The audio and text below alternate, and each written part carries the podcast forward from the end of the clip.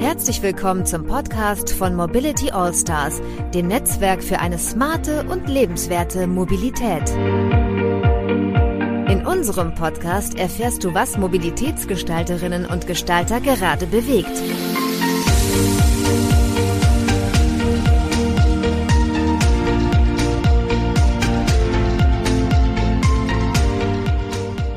Ja, hallo, mein Name ist Tobias Pusch. Ich bin Mobilitätsjournalist, Podcast-Produzent und zusammen mit dem Vereinsvorsitzenden Christoph Wernicke einer der beiden Hosts dieses Podcasts.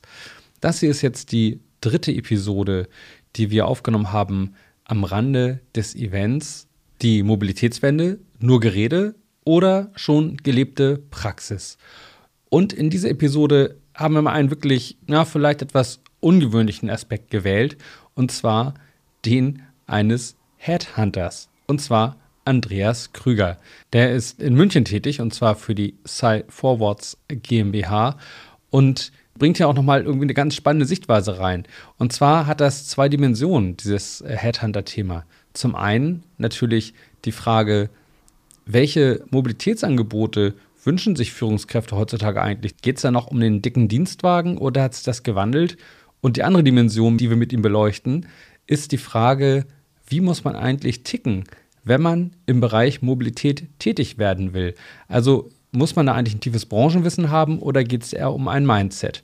Ja, darum geht es hier heute. Wir wünschen viel Spaß beim Zuhören.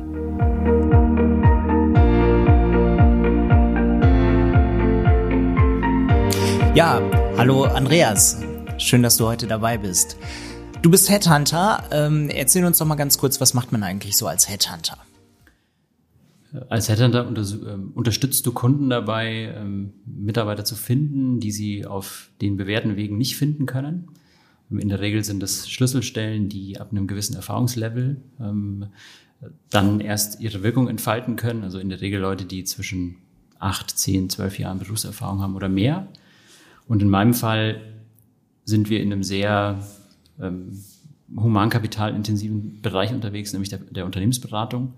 Das heißt, wir helfen Management- und Technologieberatungen dabei, ähm, Menschen zu finden, die ähm, Erfahrung in der Leitung großer Projekte haben, die große Kundennetzwerke haben, die Märkte verstehen und Märkte äh, zukünftig auch oder Marktpotenziale zukünftig noch besser nutzen können. Ähm, und das ist unser Job.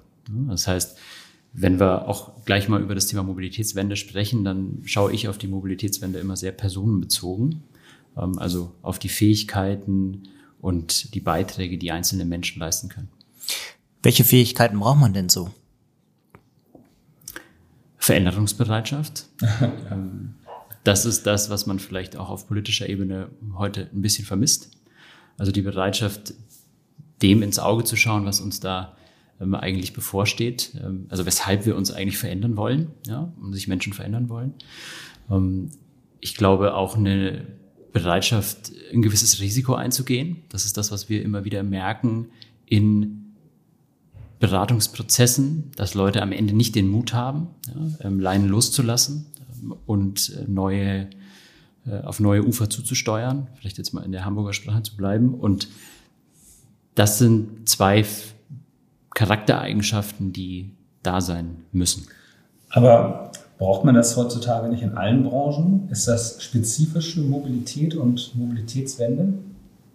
Ja und nein, würde ich sagen. Ja, ähm, ich denke, Mobilität ist was sehr Individuelles, sehen wir ja immer wieder. Äh, auch die, die Diskussion um die Tickets, wie schafft man es, Menschen zu erreichen? Ja, ähm, verändern sie sich wirklich oder verändern sie sich nicht? Ähm, was ich glaube, in jeder Lebens in jedem Lebensbereich, in jeder Branche, in jeder Tätigkeit, die du hast, ähm, brauchst du oder bist du immer gut beraten, ja, ähm, äh, wenn du dich weiterentwickeln möchtest, dass du das mitbringst. Ja? Also bereit zu sein, was Neues anzugehen, ähm, nicht so sehr am Alten zu klammern ja, und sich zu entwickeln. Und das sind im Übrigen auch wieder die Leute, die bei uns dann doch in der Retrospektive auf den ganzen Werdegang, die sind, die die besten Entwicklungen machen. Kann man das vielleicht umdrehen? Kannst du sagen, was für Eigenschaften es gibt, die vielleicht in anderen Branchen total wichtig sind, die man in der Mobilitätsbranche nach Möglichkeit nicht haben sollte? es ist schwierig, wenn wir Mobilitätsbranche so wenig definieren. Ich nehme mal die, Beratung als Beispiel, ähm, weil es die Branche ist, die mir am nächsten ist aus meiner täglichen Arbeit. Die Fähigkeit, die ich haben muss, um in der Beratung ähm, erfolgreich zu sein, für Kunden zu arbeiten wie eine Deutsche Bahn, für Kunden zu arbeiten wie eine öffentliche Verkehrsgesellschaft oder auch Unternehmen zu beraten äh, in Richtung Mitarbeitermobilität, dann bin ich am erfolgreichsten, wenn ich diese Fähigkeit mitbringe. Ja? Was schlecht ist, ist, wenn ich das, was ich mir vorstelle, nicht ausdrücken kann. Stichwort Kommunikation. Wir haben immer wieder Menschen, die sich enorm schwer damit tun, das zu sagen, was sie denken ja, weil sie glauben, sie würden anderen Menschen damit auf die Füße treten oder das vielleicht auch gar nicht so gelernt haben. Ja. Das ist eine Kerneigenschaft, die mit Sicherheit in der Branche, in der ich unterwegs bin, aber auch allgemein, wir sind ja hier mit Mobility Allstars auch in einem Netzwerkkontext, äh, gut tut, sich mit veränderten Situationen arrangieren zu können. Also äh, wenn wir zusammenfassen, Veränderungsbereitschaft braucht man, man, man braucht Mut. Ja. Ähm, wie misst du denn eigentlich solche Themen? Also wenn du jetzt im Gespräch bist mit ganz konkreten Kandidaten ja. äh, für eine Führungsrolle ja. ähm, und du weißt, Mut ist wichtig, Veränderungsbereitschaft ist wichtig. Wie fühlst du dann der Kandidatin oder dem Kandidaten so auf den Zahn, um so ein Gefühl zu entwickeln für dich auch, ob das vorhanden ist? Indem man Menschen vor äh, ganz konkret fragt, in welchen Situationen sie das selbst schon mal erlebt haben ja, und wie sie darauf reagiert haben. Da entlarvt man in der Regel relativ schnell, ob das jetzt eine konstruierte Geschichte ist, ob das oder ob das jetzt schnell kommt und authentisch ist. Wir haben als Personalberater natürlich auch immer die Möglichkeit, ähm, wissenschaftlich basierte Persönlichkeitstests durchzuführen, äh, wo wir unsere Beobachtungen nochmal überprüfen können. Die Erfahrung, die man nach sieben Jahren äh, als Personalberater hat, lässt einen schon relativ schnell erkennen, ähm, ob ein Mensch tatsächlich das auch lebt, was er kommuniziert, also ob er das ist, was er, äh, wie er sich darstellt, ja, oder ob es nicht ist. Und ähm, das kann ich nach einem Jahr nicht. Ja? Also das kann ich irgendwann, wenn ich viel Erfahrung habe. Aber es gibt ähm, eben Fragetechniken, es gibt ähm, Beobachtungstechniken, durch die ich relativ schnell rausbekomme, ob das tatsächlich so ist. Mhm. Wie findest du eigentlich Kandidatinnen und Kandidaten? Also suchst du äh, die aus über Netzwerke wie LinkedIn oder so? Oder ist es teilweise auch so, dass welche auf dich zukommen?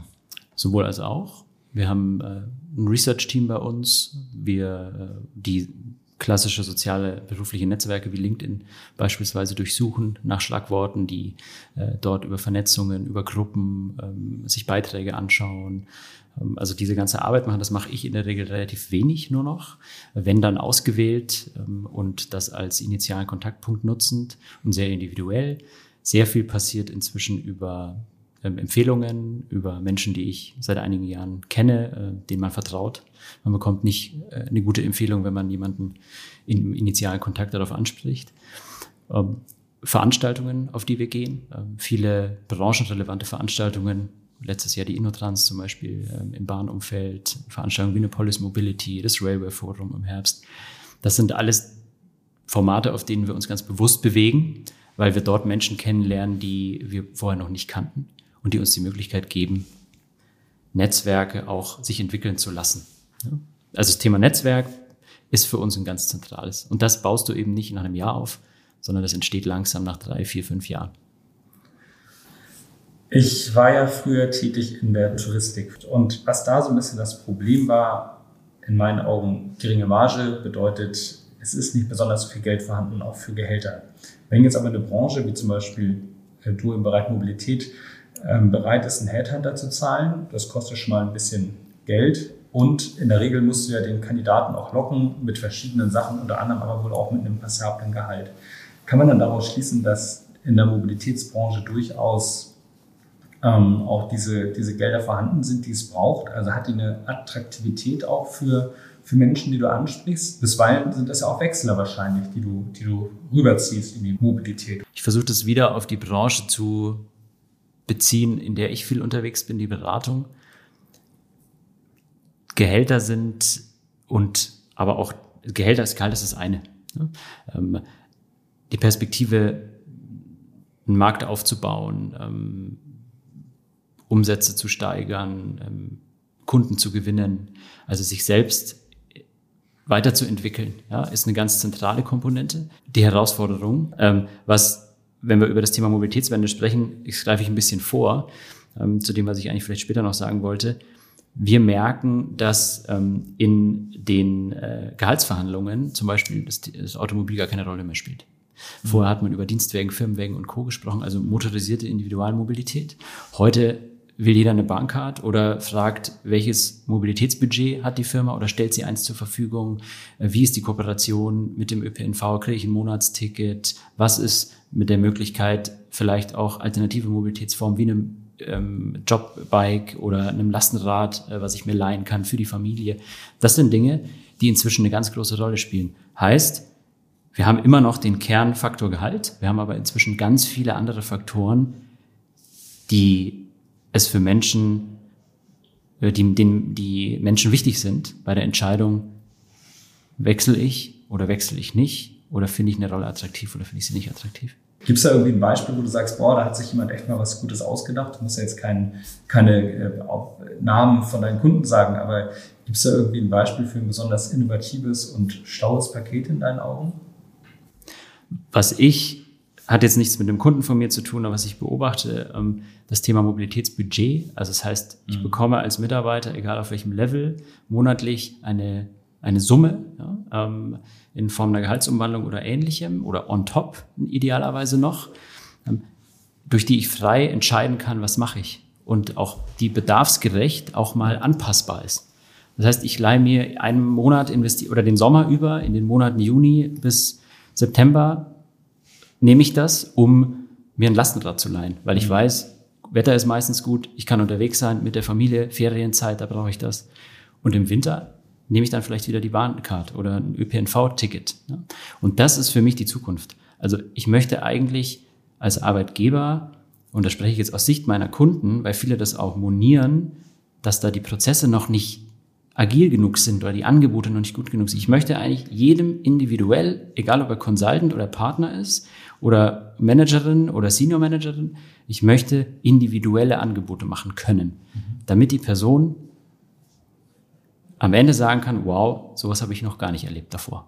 Und das funktioniert nach meinem Dafürhalten nur mit einem Mobilitätsbudget, was dann angeknüpft ist an Anbieter. Also, dass wir sagen, okay, du willst ein Lastenrad, pass auf, wir kooperieren mit der Firma, die macht uns ein super Angebot. Mhm.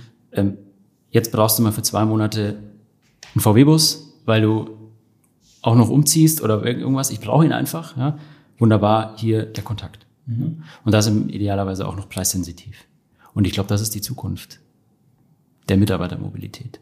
Und spielt dann wiederum, letztes Wort, auch eine enorm große Rolle bei der Entscheidung für eine Rolle oder nicht. Und bei der Bindung.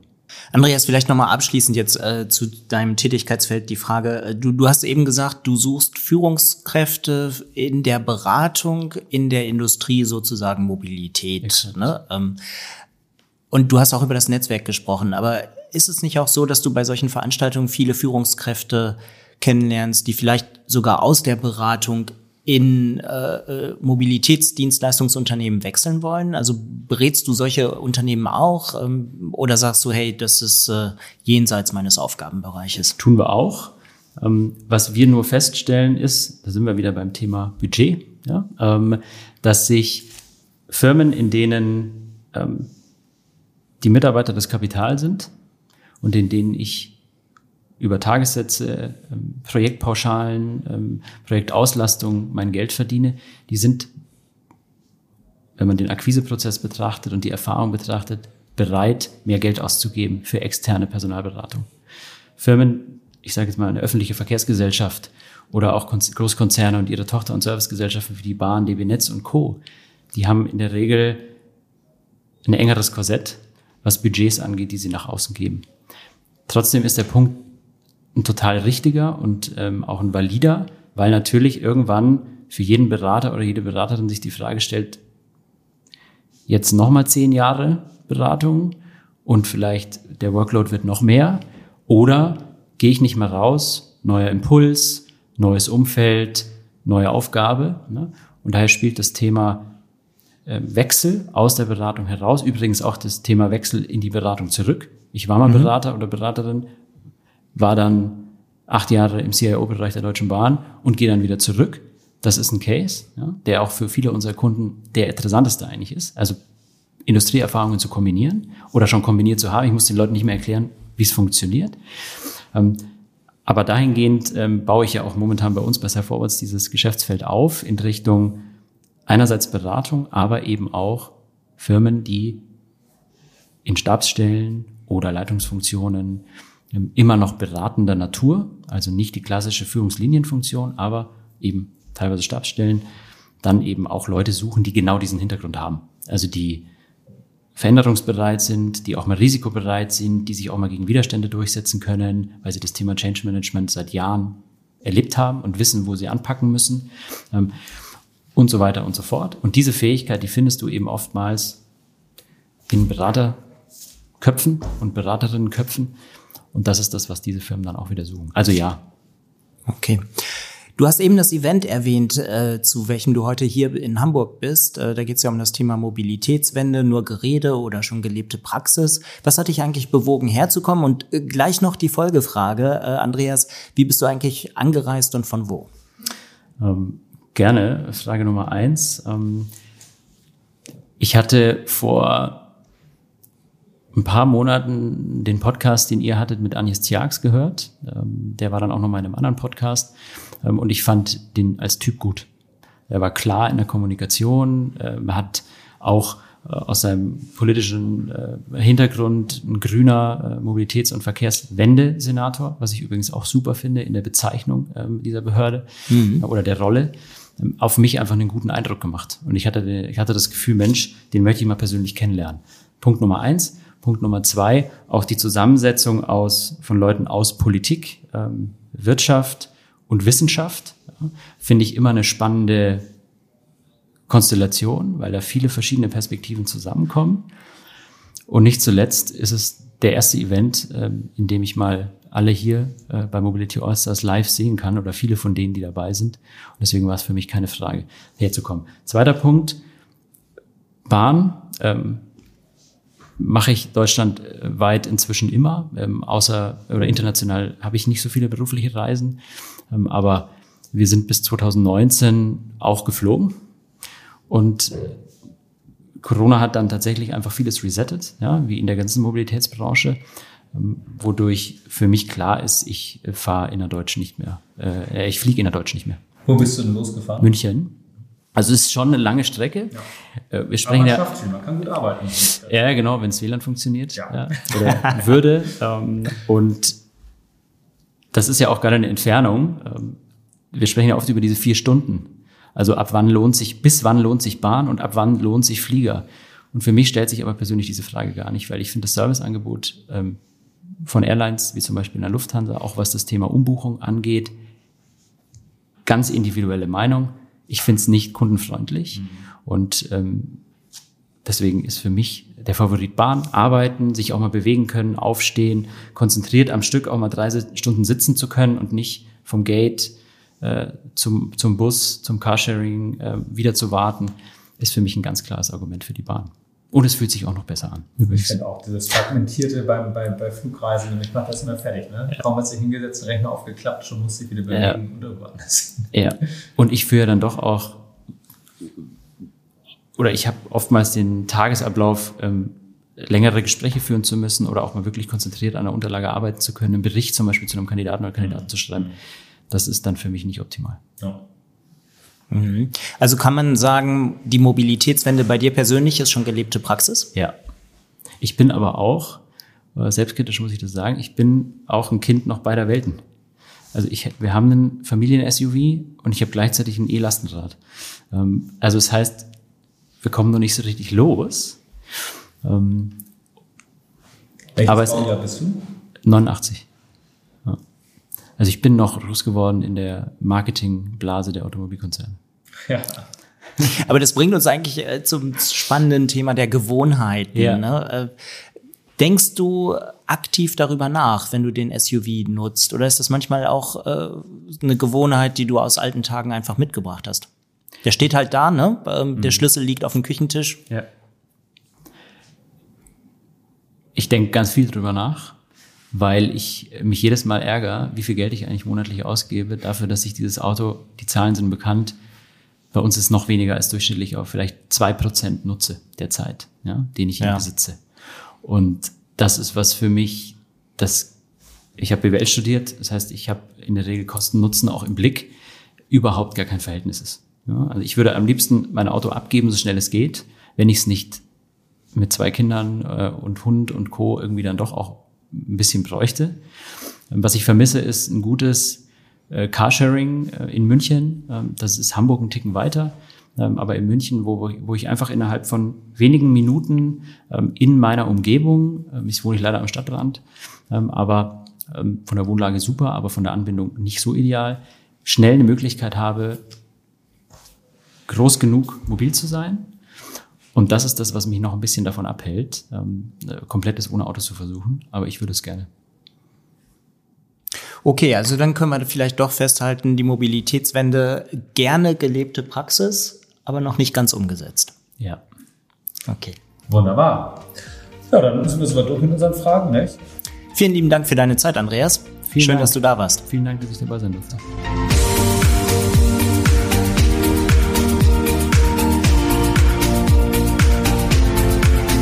Möchtest auch zur Mobilitätswende beitragen? Dann bist du bei Mobility Allstars genau richtig. Werde Teil unserer Community und besuche uns unter www.mobility-allstars.com.